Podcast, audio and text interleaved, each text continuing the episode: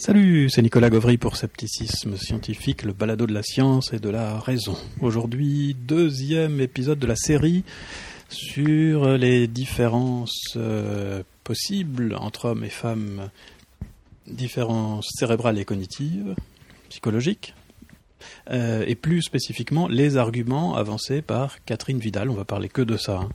Euh, on n'élargira pas le débat au-delà de, des sept arguments avancés par Catherine Vidal. Alors là, c'est la suite de, l'épisode précédent concernant ces arguments de Catherine Vidal. Et on avait commencé à discuter du premier argument de Catherine Vidal qui était, donc je le rappelle euh, s'il y a besoin, euh, qui était que du temps de Paul Broca, il y a un peu plus d'un siècle, euh, on avait cru plein de choses qui étaient en fait des idées reçues, nous dit Catherine Vidal. On avait cru que le cerveau des hommes était plus gros que celui des femmes, qu'il y avait un lien entre la taille du cerveau et l'intelligence, et que, par conséquent, les femmes étaient moins intelligentes que les hommes. Et Catherine Vidal nous dit tout ça, c'est des idées reçues. Je caricature un petit peu, hein, vous vous souvenez du discours plus exact de Catherine Vidal. Alors on avait vu la dernière fois que si on regarde la littérature scientifique, eh bien on a un tableau un peu euh, différent de ça, c'est-à-dire ce ne sont pas des idées reçues, pas toujours, en tout cas pour les deux premiers points. Donc on avait vu que le premier point concernant la taille ou le poids des cerveaux moyens masculins et féminins, il n'y avait absolument aucun doute, il y a un consensus parfait euh, parmi les scientifiques sur le fait que la taille du cerveau masculin est à peu près 10% euh, supérieure à, la taille moyenne du cerveau féminin. On avait vu aussi que contrairement à ce que dit assez explicitement, très explicitement Catherine Vidal, il y a bien un lien entre la taille du cerveau et l'intelligence.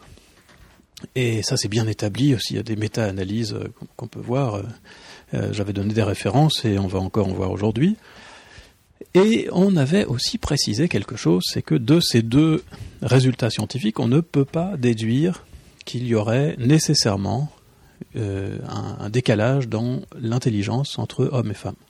Il peut y avoir un lien avec la taille du cerveau et une taille de cerveau plus élevée chez les hommes, sans que pour autant il y ait une différence d'intelligence entre hommes et femmes. Et donc cette question-là, il faut l'aborder séparément, de manière directe, empirique, et c'est de ça qu'on va parler aujourd'hui.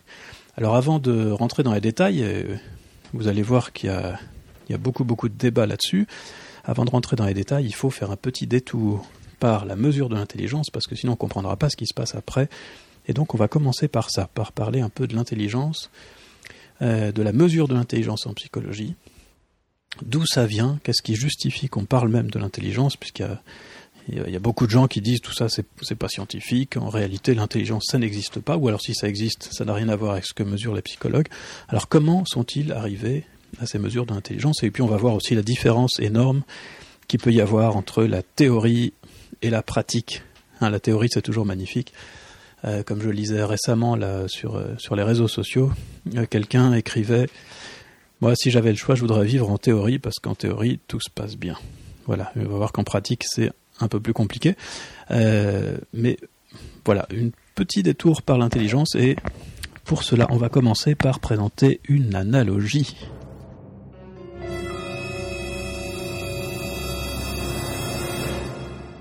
Voilà, une analogie, un peu de, un peu de fiction, une expérience de pensée, appelez ça comme vous voulez. Euh, voilà ce qu'on va faire. Imaginez, imaginez que euh, vous êtes euh, chercheur en psychologie et vous voulez savoir, et puis vous avez des collègues qui sont pas d'accord avec vous peut-être, vous voulez savoir si on peut parler de compétences en lecture. Est-ce que ça existe des gens qui sont bons en lecture et d'autres qui ne sont pas bons en lecture? Donc on imagine des enfants de, de l'école primaire, des enfants de 10 ans. Est-ce que c'est vrai? Il y a des gens qui ont cette impression, là on peut avoir l'impression que certains sont bons en lecture et d'autres pas. Et si vous dites ça à vos collègues euh, sceptiques, ils vous répondent ben non, ça, n'a aucun sens de parler de compétences en lecture parce qu'en fait, euh, d'abord il faut séparer la compréhension en lecture et puis euh, la, lecture à voix haute, la lecture dans sa tête, etc. Tout ça c'est très différent. Et donc on ne peut pas parler de compétences en lecture. Mais vous, vous pensez que quand même, on peut parler de compétences en lecture. Qu'est-ce qui va permettre de vous départager? Eh bien, ce genre de question a été abordé plusieurs fois et notamment pour l'intelligence, en psychologie, et voilà comment on y a répondu. Et vous allez voir que c'est pas complètement idiot. Si votre idée c'est qu'on peut définir une compétence en lecture, vous répondez à ceux qui disent non, c'est pas possible, puisque euh, la compétence en lecture, ça peut être plein de choses différentes. Hein. compréhension, lecture de mots compliqués, lecture de mots simples, etc. Qu'est-ce que vous pouvez faire? Vous pouvez prendre un grand échantillon d'enfants de 10 ans et leur faire passer toutes sortes de tests de lecture. Et par exemple, effectivement, vous allez avoir des différences. Euh, prenons un exemple tout simple. Euh, les mots que vous connaissez bien, vous les lisez plus facilement que les mots que vous connaissez peu. Donc si vous avez plus de vocabulaire, si vous avez déjà plus lu avant, vous allez avoir un avantage par rapport à quelqu'un d'autre sur les mots rares. Parce que vous, vous les connaissez, vous allez lire plus facilement que ceux qui ne les connaissent pas. Mais cet avantage-là, vous ne l'aurez peut-être pas pour les mots courants que vous deux connaissez.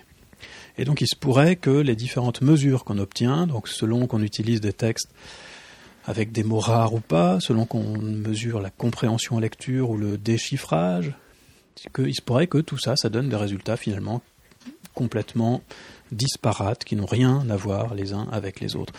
Auquel cas, on devrait avoir des enfants qui ont euh, de très bonnes notes dans un des tests et de très mauvais scores dans l'autre, et d'autres enfants qui ont le profil inverse. Eh bien, si vous faites ça, vous vous apercevrez que ce n'est pas ce qu'on obtient. Ce qu'on obtient, c'est que certes, il y aura des enfants qui, par exemple, pourront très bien lire à haute voix, mais pas dans leur tête, euh, et d'autres pour qui ce sera presque l'inverse, par exemple. Mais globalement, statistiquement, sur la population, ceux qui ont de bons scores à l'un de vos tests auront aussi de bons scores à tous les autres tests. Et c'est ça, c'est ce lien, cette corrélation positive entre toutes les manières de mesurer la lecture qui justifie qu'on parle de compétences en lecture de manière générale. Et c'est ça, la base, le principe qui a permis de définir l'intelligence et donc je vais vous en parler un tout petit peu maintenant. Mais le principe est véritablement le même. Donc je pense que si vous avez euh, compris et admis euh, ce qui se passe pour la lecture, hein, le simple fait que tous les tests donnent des résultats pas parfaitement équivalents, mais liés, ça permet, ça justifie la définition de la compétence en lecture. Alors pour l'intelligence, c'est pareil.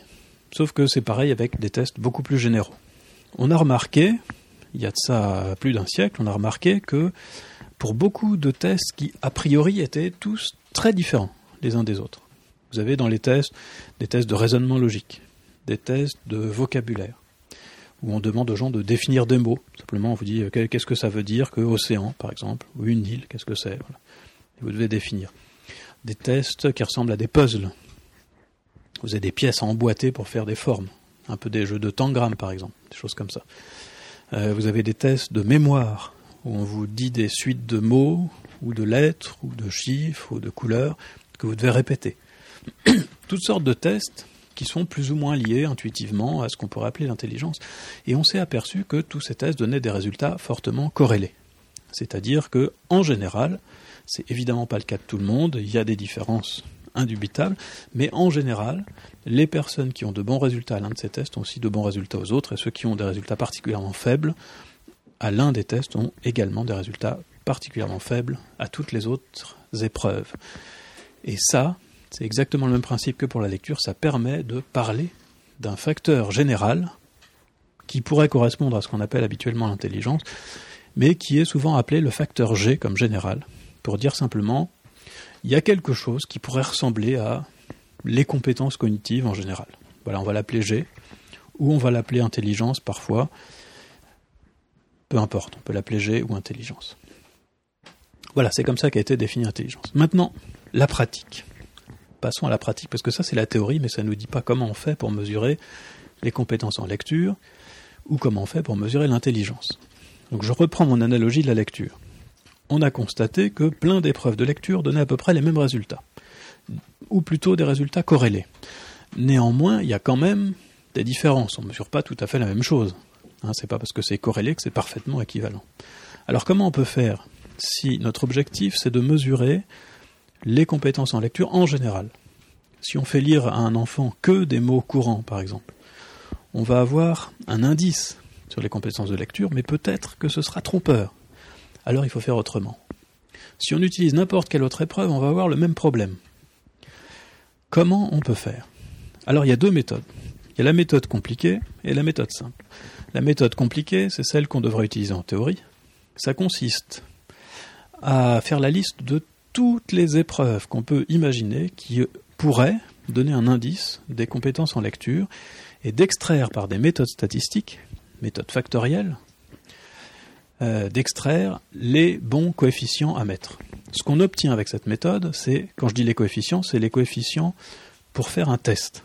Hein, par exemple, euh, je vais simplifier, on va prendre deux, trois exemples. On va dire, vous avez un test de lecture de mots courants, un test de lecture de mots rares et un texte de compréhension en lecture. Vous faites passer les trois tests et vous vous dites, la compétence en lecture, on va pouvoir le mesurer par une moyenne de ces trois valeurs. Mais la moyenne, on va la pondérer, et on la pondère pas n'importe comment, on la pondère en fonction de ce que nous disent les statistiques. C'est des méthodes d'analyse en composantes principales, on, dit parfois, qui permettent d'extraire les, bons coefficients. Alors évidemment, c'est un peu compliqué parce qu'à la fin, on a des, coefficients un peu bizarres euh, à attribuer à chaque exercice. Donc, dans la pratique, c'est pas ce qu'on fait. Dans la pratique, on invente un test. Donc, on met, on met les trois épreuves dont on a parlé, par exemple, et puis on fait simplement la moyenne, la moyenne toute simple. Alors, ce qu'on obtient, c'est relativement bien corrélé. Si c'est bien fait, on a, un très bon indice, une bonne mesure de la compétence en lecture. Mais ce n'est pas la meilleure possible. Parce que la meilleure possible, ça aurait été avec des coefficients dont on a dit qu'ils pouvaient être déterminés. Et voilà, il s'est passé exactement la même chose pour l'intelligence, ou le facteur G. C'est-à-dire qu'on a une liste interminable d'épreuves qu'on pourrait faire passer, dont on pense qu'elles sont liées à l'intelligence, et on pourrait extraire les bons coefficients à mettre pour les différentes épreuves pour avoir un bon score de facteur G. Dans la pratique, c'est pas ce qu'on fait. Dans la pratique, le test d'intelligence le plus utilisé pour les adultes, qui s'appelle la Weiss, c'est le test de Wechsler d'intelligence pour les adultes. Euh, elle a été faite de manière un peu plus pragmatique, c'est-à-dire qu'on a choisi un certain nombre d'épreuves en essayant de choisir des épreuves assez diversifiées. Donc il y en a qui, il y a des épreuves verbales et des épreuves euh, visuelles, il y a des épreuves où il faut réfléchir, des épreuves de mémoire, des épreuves de vitesse, etc. Et simplement, on fait une sorte de moyenne de tout ça, euh, sans pondérer en fonction des résultats statistiques. Voilà, mais ça donne quand même une très bonne estimation de l'intelligence. Donc, quand, je vais parler dans la suite de QI, je veux parler du résultat de test du genre de la Weiss, du test de Wechsler, qui donne donc de bons résultats, Hein, ça c'est validé. J'avais, je crois, déjà fait un, épisode sur le balado là-dessus. Euh, donc je ne vais pas revenir dessus hein, parce que c'est un, énorme thème, mais enfin c'est bien validé scientifiquement. Euh, le, test de la Weiss, le test de Wechsler est vraiment euh, solide. Hein, ça mesure bien quelque chose, et ça mesure bien quelque chose qui est lié à ce qu'on pourrait appeler l'intelligence, ou du moins l'intelligence logico-mathématique, abstraite peut-être, Hein, si on veut préciser un petit peu, c'est une forme d'intelligence évidemment, parmi d'autres.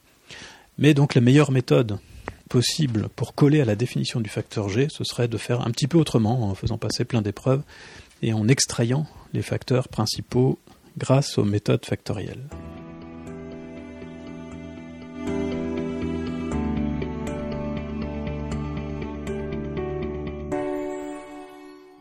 Voilà, donc pour fixer un peu les idées, résumer euh, ce qu'on vient de voir ici, euh, qu'est-ce qu'on peut dire? On peut dire que l'intelligence d'abord, et alors là je, ne redétaille pas, hein, parce que on n'a pas le temps de revenir là-dessus, mais l'intelligence c'est une forme d'intelligence, en tout cas celle définie par les psychologues avec le QI ou le facteur G, est bien définie, et on a des outils pratiques qui permettent de l'estimer. Ces outils pratiques, donc essentiellement la Weiss pour les adultes, ces outils pratiques ne sont pas parfaits. on sait qu'ils sont très bons, ils donnent euh, globalement une bonne estimation, mais il y a quand même des variations, il y a des choix qui ont été faits, et ça ne correspond pas exactement à la définition du facteur G. Donc c'est un indice, c'est perçu comme un indice d'intelligence, mais pas comme une mesure directe du facteur G, ce qu'on voudrait obtenir. Alors j'insiste un peu là-dessus parce que dans la suite, vous allez voir quand on va se poser des questions sur d'éventuelles différences moyennes entre hommes et femmes, euh, que évidemment selon ce qu'on choisit, si on choisit d'utiliser le facteur G ou d'utiliser la Weiss ou autre chose, parce qu'il n'y a pas que la Weiss, même si c'est la plus utilisée, eh bien on ne va pas nécessairement trouver la même chose. Et voilà. Alors maintenant, on va arriver enfin au cœur du sujet, qui est de savoir est-ce qu'il y a eu des études? oui, il y en a eu beaucoup, beaucoup, beaucoup d'études pour savoir s'il y avait oui ou non des différences hommes-femmes. Alors, je, vous peut-être faire une petite parenthèse en aparté ici. peut-être que vous ressentez la même chose que moi. quand j'ai vu les publications, par exemple, de Rushton, qui a énormément écrit là-dessus, et qui s'intéresse énormément à la différence de taille de cerveau entre hommes et femmes. Et même ça va plus loin, si vous êtes allé regarder euh, ne serait-ce que les titres des articles de Rushton, euh, vous voyez qu'il s'intéresse aussi aux différences entre les Asiatiques et les Européens et des choses comme ça. Euh, c'est un petit air malsain, on, ne se sent pas bien. D'accord? Moi, je sais personnellement, du côté recherche, je pense que jamais je ferai de recherche là-dedans. Alors peut-être que du coup vous pensez, oui, mais alors si, ces gens qui étudient ce, genre de choses euh, sont tellement intéressés par la différence homme-femme, par la différence entre, les noirs et les blancs, parce qu'il y a ça aussi hein, chez Rushton, est-ce que est-ce sont pas un peu racistes, un peu sexistes, etc. Alors moi j'en sais rien, je connais pas Rushton, hein, mais c'est tout à fait possible. Alors du coup on peut se demander, hein, ce dont on discutait l'autre fois, le premier épisode, on peut se demander, mais alors si ces gens une idée derrière la tête. Est-ce que ça pourrait pas fausser les résultats? Alors, je vous rassure tout de suite. D'abord, comme je vous l'avais dit euh, à l'épisode précédent, euh, la même situation se passe pour plein d'autres sujets, hein, comme l'homéopathie ou autres. Euh, mais je vous rassure aussi tout de suite, il y a aussi énormément de gens qui travaillent dans ce même domaine avec l'idée très claire de vouloir démontrer l'inverse. Et c'est très sain comme situation. Donc on va, voir tout à l'heure hein, que dans, la littérature concernant les différences de QI ou de facteur G entre hommes et femmes, c'est y a, y a un, c'est un bazar pas possible, tout le monde s'engueule, se, critique, mais c'est tout à fait sain, parce que ça veut dire que euh, là-dedans, euh, il y a des chercheurs qui pensent qu'il y a des différences, d'autres qui pensent qu'il n'y a pas de différence, et lorsque c'est publié dans les revues scientifiques et comités de lecture dont on va parler, hein, je ne parle que de ces articles-là, eh bien, euh, le débat reste tout à fait scientifique, et donc c'est très, très, intéressant d'avoir des critiques.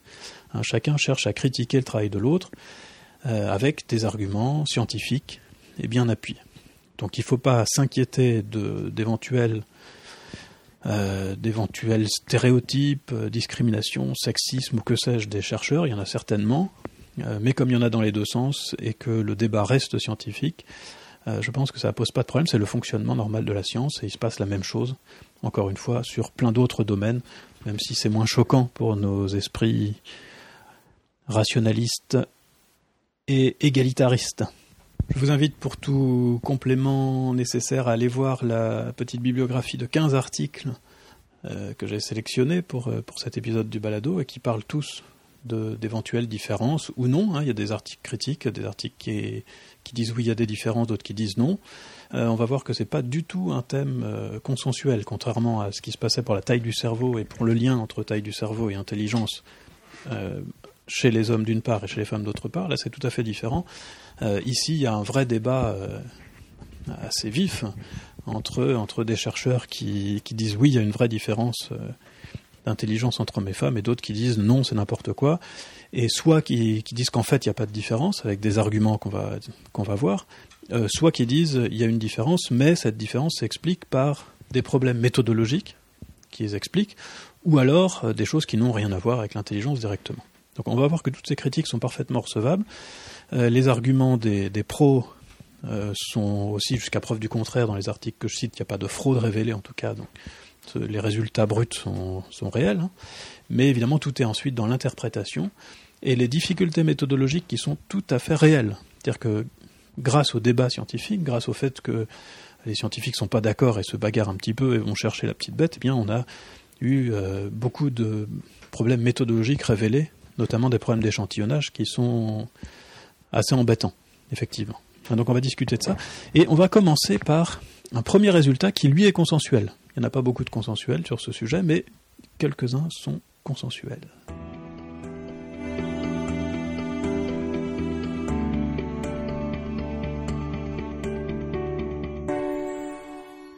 Le thème le plus consensuel, le résultat le plus consensuel qui pose absolument aucun problème, ça concerne les euh, scores à la Weiss ou à d'autres tests euh, d'intelligence qui sont bien établis. Alors pourquoi Tout simplement parce que ces tests, donc je, vais parler de la Vice, mais c'est valable aussi pour d'autres, hein, ce sont des tests d'intelligence standardisés, c'est-à-dire c'est pas fait n'importe comment. Il y, a, des années et des années d'études pour le, le, mettre au point d'abord, pour le prétester, pour faire des, des, études pilotes. Et une fois que ça est fait, il y a une grande phase, une étude à très grande échelle, avec plusieurs milliers ou plusieurs dizaines de milliers de participants, euh, pour étalonner, étalonner les épreuves. Parce que la vaille, ça vous donne un score, un QI, hein, euh, mais pour savoir où on se place dans la population, eh bien, il faut avoir une idée des valeurs dans la population. Donc on a, pour chacun des tests qui ont été publiés, standardisés, on a des études à très grande échelle sur beaucoup de gens, euh, en contrôlant l'âge, le sexe, etc., euh, qui permettent d'avoir une idée très précise des scores moyens chez les hommes et les femmes. Alors voilà, premier résultat consensuel. Pour ce qui concerne le QI mesuré par la Vice, euh, les hommes ont un QI supérieur de 4 points environ. Ah, alors c'est embêtant parce que je vous ai dit tout à l'heure que la Vice c'était un indice fiable d'intelligence, même si ce n'était pas le facteur G. Est-ce que ça voudrait dire qu'avec toutes les autres mesures, on va obtenir la même chose? La réponse est non. En réalité, avec le premier test euh, de Wechsler, c'est-à-dire l'ancêtre de la Weiss, on avait 7 à 8 points de plus de QI pour les femmes. Alors ça c'est assez étrange et on peut se demander à quoi c'est dû. Hein, donc on a ces deux résultats qui sont euh, fiables, c'est-à-dire que avec les premiers tests de Wechsler, euh, les femmes avaient en moyenne 7 points de QI en plus, et avec les derniers tests de Wechsler, euh, qu'on a essayé d'équilibrer en fait, euh, malheureusement on a, on a peut-être trop équilibré, on a 4 points de QI supplémentaires en moyenne pour les hommes par rapport aux femmes. Ça peut paraître bizarre qu'une mesure relativement fiable donne comme ça des résultats un peu contradictoires.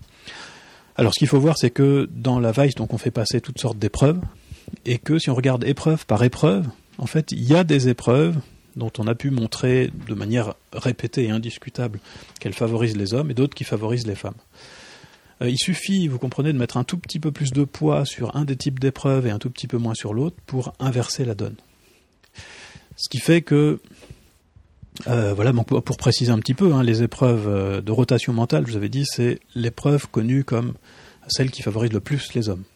Et de manière générale, tout ce qui est visio-spatial, tout ce qui nécessite la vision en trois dimensions, euh, ça favorise plutôt les hommes. Tout ce qui est mémoire, euh, pas le vocabulaire, mais la fluence verbale, c'est-à-dire en fait la capacité à se souvenir des mots.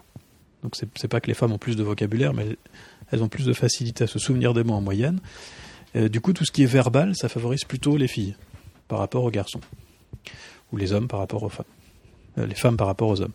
Et donc on a voilà certains items qui favorisent les hommes, d'autres qui favorisent les femmes. On fait un mélange des deux et selon les proportions qu'on donne, évidemment, on obtient des choses assez différentes. Alors évidemment, euh, dans ce cas, qu'est-ce qu'il faudrait faire? Il faudrait, au lieu de mesurer l'intelligence avec la Vice ou autres tests qui sont qui subissent des variations, il faudrait se référer au facteur G lui-même, mais en réalité, le facteur G, le problème, je vous ai dit tout à l'heure comment on pourrait faire pour le mesurer de manière un peu plus sérieuse en utilisant des méthodes statistiques, d'analyse factorielle. Euh, malheureusement, même ça, ça débouche pas sur quelque chose de concret absolument irréfutable parce que il y a toujours ce choix des épreuves qu'on fait au départ. Hein. Et en fonction du choix des épreuves, on va trouver des choses différentes malgré tout.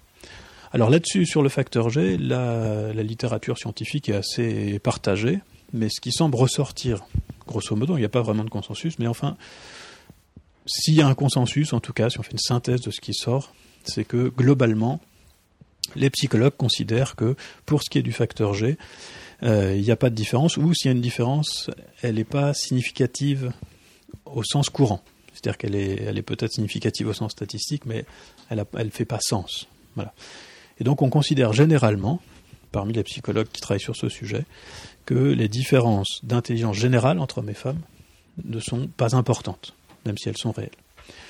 Euh, maintenant, il reste quand même que euh, cette histoire de Vice, là, ça, ça, fait quand même question, parce que malgré tout, c'est le test d'intelligence le plus utilisé, et avec celui-ci, on a, on a une, un meilleur score moyen chez les hommes, et c'est aussi le cas avec d'autres tests, euh, comme les matrices de Raven.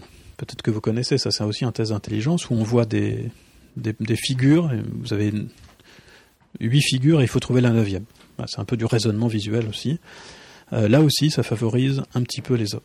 Et puis il y a d'autres épreuves qui ont été testées qui donnent assez souvent le même résultat. Parmi les épreuves les plus utilisées aujourd'hui, on a en général un meilleur score chez les hommes. Alors c'est pas le cas, hein, comme je vous l'ai signalé tout à l'heure, c'est pas le cas pour toutes les épreuves, et surtout historiquement, on avait l'effet inverse avec d'anciennes épreuves. Mais avec celles qui sont utilisées maintenant, on a ça.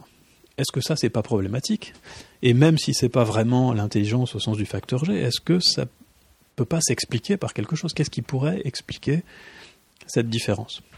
Alors ça c'est la question que se posent certains auteurs, et d'autres se posent la question inverse, à savoir comment ça se fait qu'il n'y a pas tellement de différence alors qu'il y a une différence de taille de cerveau de 10%, ce qui est quand même pas complètement négligeable. Voilà, c'est de ça qu'on va parler un, peu maintenant, donc on va essayer de comprendre pourquoi, ou plutôt discuter des arguments euh, et des explications qui ont été proposées par les psychologues pour comprendre pourquoi les hommes auraient à la Weiss un QI de 4 points supérieur en moyenne. Voilà quelque chose d'assez étonnant. On va voir quelques hypothèses explicatives tout de suite.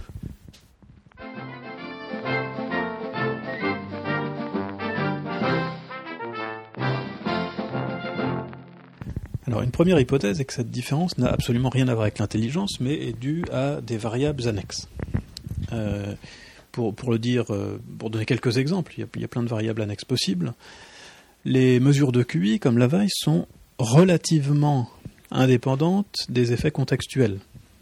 Par exemple, de la fatigue, du stress, de la motivation, etc. Mais ça joue quand même.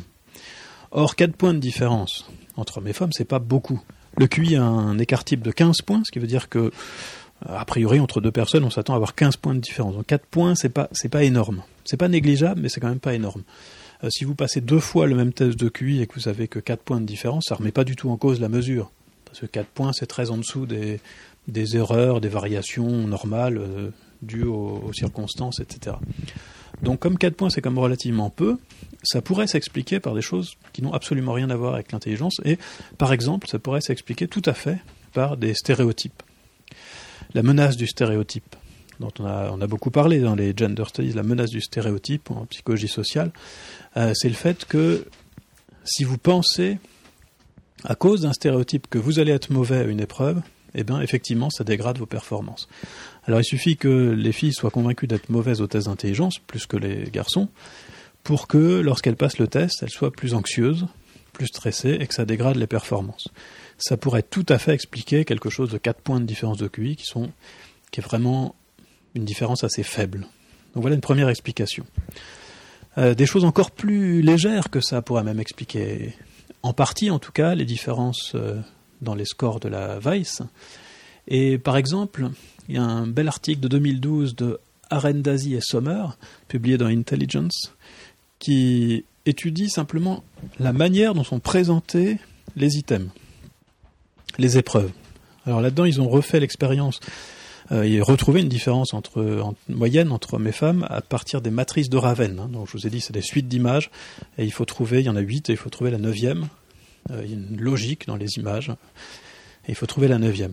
Et bien selon la manière dont on présente les images, simplement dans le design hein, des images, on a des différences euh, qui n'explique pas tout, mais qui explique une partie. C'est-à-dire que la différence moyenne entre hommes et femmes est réduite si on modifie la manière dont est dont sont présentées ces matrices de Raven. C'est ce que montrent euh, les auteurs. Et ils disent donc peut-être que c'est simplement ça. Il y a euh, simplement dans la manière dont sont présentées les choses, ben, on, favorise les hommes sans, sans le vouloir, et ça n'a absolument rien à voir évidemment avec l'intelligence, puisque la nouvelle version dessinée autrement est une euh, forme, un, test d'intelligence tout aussi valable que la version initiale. Et puis, alors ça, c'était une première critique, une première idée, une première hypothèse explicative qui avait été proposée, et pour l'instant qui n'a pas été réfutée à ma connaissance. Euh, il y en a une autre qui est assez intéressante euh, et, tout à fait recevable également, qui combine deux effets. Alors, je dis tout à fait recevable, en tout cas pour la plupart des études, pas tout à fait toutes les études, parce que les, études d'échantillonnage euh, qui sont faites pour mettre en, vente les, tests comme la Vice, par exemple, ne tombent pas sous, on vérifie pas ça, l'erreur qui est dénoncée ici. Euh, mais, par contre, c'est vrai de la plupart des études. Alors, c'est une critique qui combine deux choses. La première, a un constat, un constat qui a été fait plusieurs fois, répété, hein, bien établi, consensuel, qui est que quand on regarde les scores de QI des hommes et des femmes, il y a une plus grande variabilité chez les hommes que chez les femmes. Ça veut dire que les scores de QI sont plus étalés chez les hommes que chez les femmes. Euh, ça a comme conséquence qu'on a à la fois une surreprésentation des hommes parmi les surdoués. Quand on regarde les QI supérieurs à 130 ou à 145, il y a beaucoup plus d'hommes que de femmes.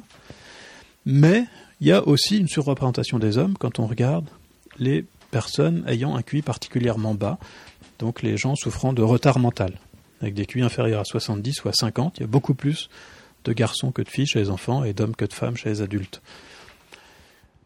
Voilà, donc plus grande variabilité des scores de QI chez les hommes et les femmes. Alors ça, bon, a priori, c'est sans rapport avec la moyenne. On peut avoir, euh, on peut avoir une plus grande variabilité et la même moyenne. On peut avoir aussi une plus grande variabilité et une moyenne différente. Mais là où ça se complique, c'est que dans la quasi-totalité des études, euh, il y a un problème potentiel d'échantillonnage. Dans la plupart des études, si vous regardez, celles que j'ai lues tombent à peu près toutes euh, sous le, sous le coup de cette critique. Euh, dans la plupart des études, on sélectionne des gens qui sont à l'université, ou qui postulent à l'université, ou qui ont un travail, parfois, donc par exemple ça a été fait à l'armée, on, a fait passer des tests d'intelligence à l'armée qui ont été qui ont servi aussi dans, dans ces questions-là. mais le plus souvent c'est à l'université. Or, disent certains chercheurs, imaginez la situation suivante. Que le QI moyen des hommes comme des femmes soit exactement de 100, donc aucune différence entre les deux, et que la seule différence entre hommes et femmes, ce soit une plus grande variabilité des hommes et des femmes, des hommes que des femmes. Alors qu'est-ce qui se passe? Pourquoi la moyenne est la même? La moyenne est la même parce que il y a plus d'hommes avec des QI particulièrement élevés, 130, 140, mais il y a aussi et, du coup ça compense, plus d'hommes avec des QI particulièrement bas, de 60 ou 70. Si tel est le cas, on est bien d'accord, la variabilité est différente, mais la moyenne est absolument identique. Et donc si on fait passer un test avec un échantillon euh, représentatif de la population, on ne trouvera aucune différence moyenne entre les deux groupes. Maintenant, si vous sélectionnez des gens qui sont à l'université, en caricaturant un petit peu, on pourrait dire pour pouvoir aller à l'université, il faut un QI supérieur à 80. On va même caricaturer encore plus et dire il faut un QI supérieur à 100. Vous avez dans les deux cas la moitié de la population, la moitié des hommes et la moitié des femmes se retrouvent potentiellement à l'université parce qu'ils ont un QI supérieur à 100. Parmi le groupe masculin, vous avez tous ces hommes qui ont un QI très élevé et qui vont faire monter la moyenne. Et ça sera plus compensé par tous ces hommes qui ont un QI particulièrement bas, pour la simple raison que ceux-là, vous les avez éliminés parce qu'ils ne sont pas à l'université. Et donc on peut avoir l'impression que le QI moyen est supérieur simplement parce que c'est la variation qui explique tout et qu'on a sélectionné en coupant à partir d'un seuil. Donc vous voyez que c'est une question assez compliquée.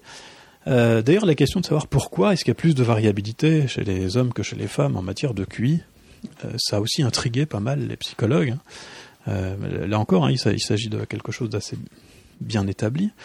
Et euh, certains ont proposé une explication génétique en se basant sur le fait que les hommes ont un seul chromosome X et que donc si des différences génétiques portées par le chromosome X peuvent expliquer des différences de QI, eh bien, on peut s'attendre à ce qu'il y ait plus de variations chez les hommes parce qu'ils ont une seule version du gène et, donc c'est pas moyenné comme ça le serait chez les femmes avec deux chromosomes X. Alors ça, c'est une hypothèse récente qui a été publiée par Jumbo et Johnson en 2012. Si vous allez voir dans, la liste des, des références disponibles, vous verrez ça, c'est quelque chose d'intéressant. À, ma connaissance, ça n'a pas été euh, vérifié par ailleurs, hein, de manière indépendante. Mais voilà, une hypothèse intéressante en tout cas. Voilà, alors pour résumer, voyez un petit peu où on en est. Il y a un grand débat, il n'y a absolument pas de consensus, juste pour la question de savoir si oui ou non euh, les hommes et les femmes diffèrent en matière d'intelligence générale quand on parle du facteur G. Par contre, il est bien établi que si on mesure avec la Weiss, le QI euh, moyen est supérieur d'environ 4 points euh, chez les hommes qui ont été testés mais c'est peut-être un artefact dû à un problème d'échantillonnage. Problème d'échantillonnage, problème aussi lié aux facteurs annexes comme l'anxiété, la motivation, la menace du stéréotype, etc. tout ça pourrait expliquer les différences observées sur la Weiss. et puis éventuellement, pourquoi pas, pourrait aussi expliquer les différences inverses observées avec d'autres mesures de l'intelligence. Donc là-dessus, si on doit trancher en un mot, il semble que la science ne sache pas encore déterminer le pourquoi du comment, et c'est sans doute pour ça que le seul consensus qui émerge à peu près parmi les scientifiques, c'est que apparemment il n'y a pas de différence moyenne sur le facteur G entre hommes et femmes, ou que s'il y en a, on ne sait pas vraiment trop à quoi c'est dû. Est-ce que c'est une erreur dû à la manière dont on mesure Est-ce que c'est dû à des choses qui n'ont rien à voir avec l'intelligence ou est-ce que c'est vraiment de l'intelligence On n'en sait rien. Voilà, c'est toute la seule conclusion que j'ai pu tirer des nombreuses lectures et des nombreux articles qui portent sur cette question.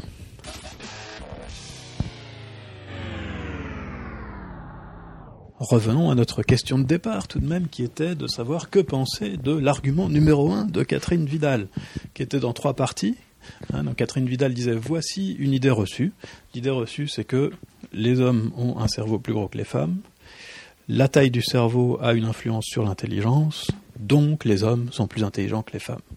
Alors on a vu que le premier point, les hommes ont un cerveau plus gros que les femmes, c'est bien établi, il n'y a aucun doute là-dessus. Que le deuxième point, la taille du cerveau et l'intelligence sont liées, contrairement à ce que dit Catherine Vidal. Euh, c'est vrai, c'est tout à fait vrai, c'est pas une idée reçue, c'est pas, c'est quelque chose qui a été vérifié maintes fois, bien établi. Et puis en ce qui concerne la troisième partie, le troisième élément de son raisonnement, qui serait le donc les hommes sont plus intelligents, euh, ça en revanche c'est faux. Alors c'est doublement faux, c'est faux parce que euh, d'abord il n'y a pas de donc, ça ne découle pas des deux remarques précédentes, et que d'autre part quand on le teste, euh, les résultats sont pas concluants. En tout cas, on peut pas conclure à euh, ces choses-là. Mais c'est quand même intéressant de voir que sur certains tests, il y a des différences.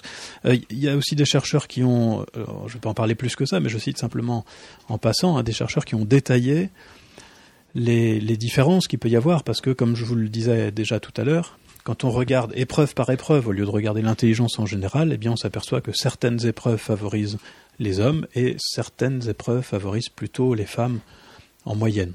Donc finalement, euh, les différences dans l'intelligence générale, c'est peut-être un leurre, quelque chose d'un peu, en tout, cas c'est le consensus qui semble émerger, euh, il faut plutôt s'intéresser à des différences beaucoup plus spécifiques euh, sur des tâches très précises pour voir ce qui se passe.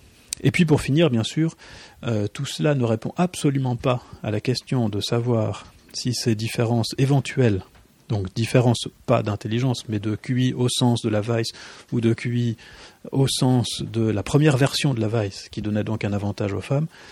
Euh, tout ça ne permet absolument pas de dire, évidemment, si ces différences sont d'origine euh, culturelle ou pas, hein, puisque euh, la culture, l'environnement, ça, ça, a assez peu d'effets sur l'intelligence, mais ça a quand même suffisamment d'effets pour expliquer quatre points en faveur des hommes aujourd'hui, ou bien 7 ou 8 points en faveur des femmes avec l'ancienne version de l'échelle de Wechsler. Voilà, c'est tout pour aujourd'hui. À la prochaine, sceptiquement vôtre, comme dirait Jean-Michel.